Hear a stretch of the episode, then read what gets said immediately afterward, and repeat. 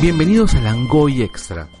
una píldora sobre el contenido que no logra llegar al programa semanal y que llega a ustedes dos o tres veces por semana o cuando lo merite.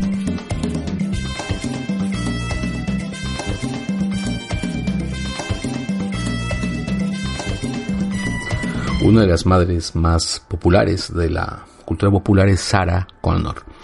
Eh, ¿Por qué es importante Sarah Connor? Eh, dentro del imaginario popular. Eh, hay muchas respuestas sobre eso. Eh, uno de los posibles motivos es que Sara cría a John Connor. Es decir, hablamos de la importancia en tanto que ella construye al gran líder de la revolución humana contra las máquinas. Pero también hay otra importancia, también hay otro elemento que convierte a Sarah Connor en una de las más grandes madres de la cultura pop. Es el hecho de la transición, del crecimiento de ella desde el momento en que nos la presentan por primera vez en la primera Terminator, donde ella es una chica bastante vulnerable, que no está al tanto de lo que está ocurriendo,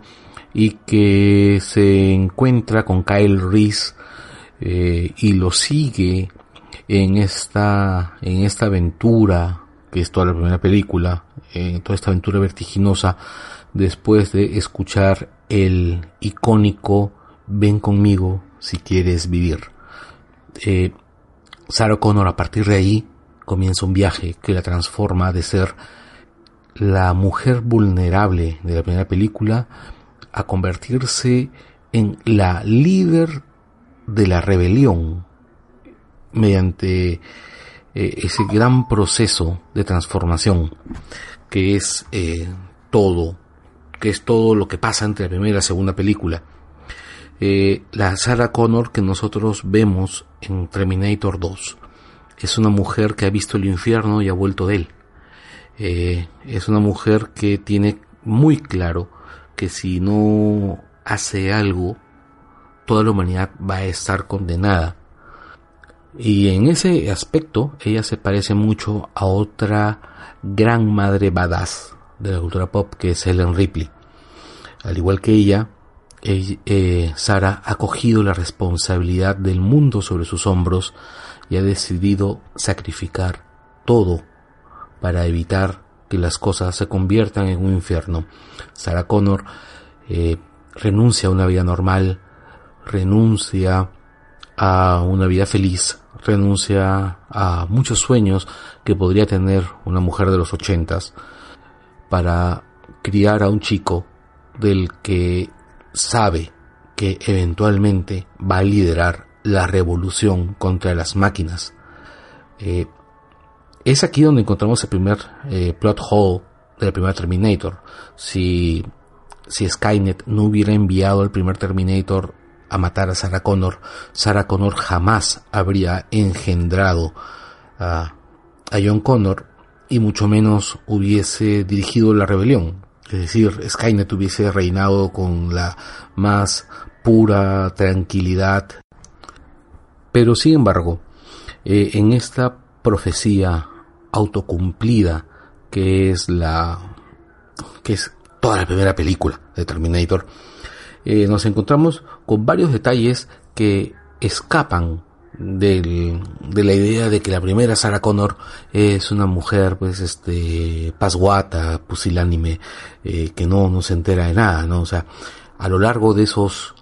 eh, días en los que ella está tranquila tratando, bueno, no tranquila, que ella está siendo llevada a través de la aventura por Kyle Reese, vamos viendo el crecimiento, porque Kyle le dice, John Connor es el líder de la rebelión, pero todo eso lo aprendió de su madre. Es en ese momento que ella sabe que está destinada a ser una gran guerrera y que ella tendrá en sus hombros la responsabilidad de construir al líder de la resistencia humana. Y se siente y se sabe que e,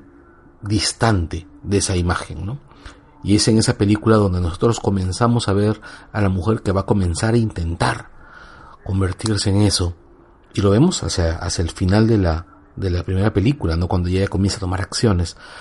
Pero en ese espacio de tiempo, que son como 10 años, 10, 14 años, entre la primera y la segunda película, es donde vemos cosas aún más interesantes. Vemos que Sarah Connor ha dedicado toda su vida en convertir a su hijo no en un niño, sino en una máquina de sobrevivencia, y que ella misma se ha convertido en una prepper, en una persona que está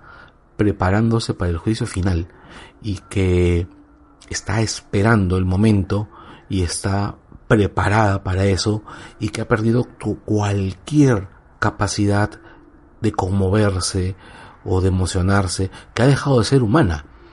que ha visto que su misión en el mundo es preparar a su hijo, o sea, para el juicio final, ya y es absolutamente devota de esa causa y no permite que nada la distraiga de eso y en eso incluimos felicidad, relaciones, eh, satisfacciones personales, pero además de eso también confiar en otras personas, que es lo que nosotros notamos cuando aparece el Terminator, eh, el Terminator 800 eh, viejo que los que John Connor envía a protegerlos de, del T-1000. Todo lo que le diferencia y todo, todo lo que le diferencia del,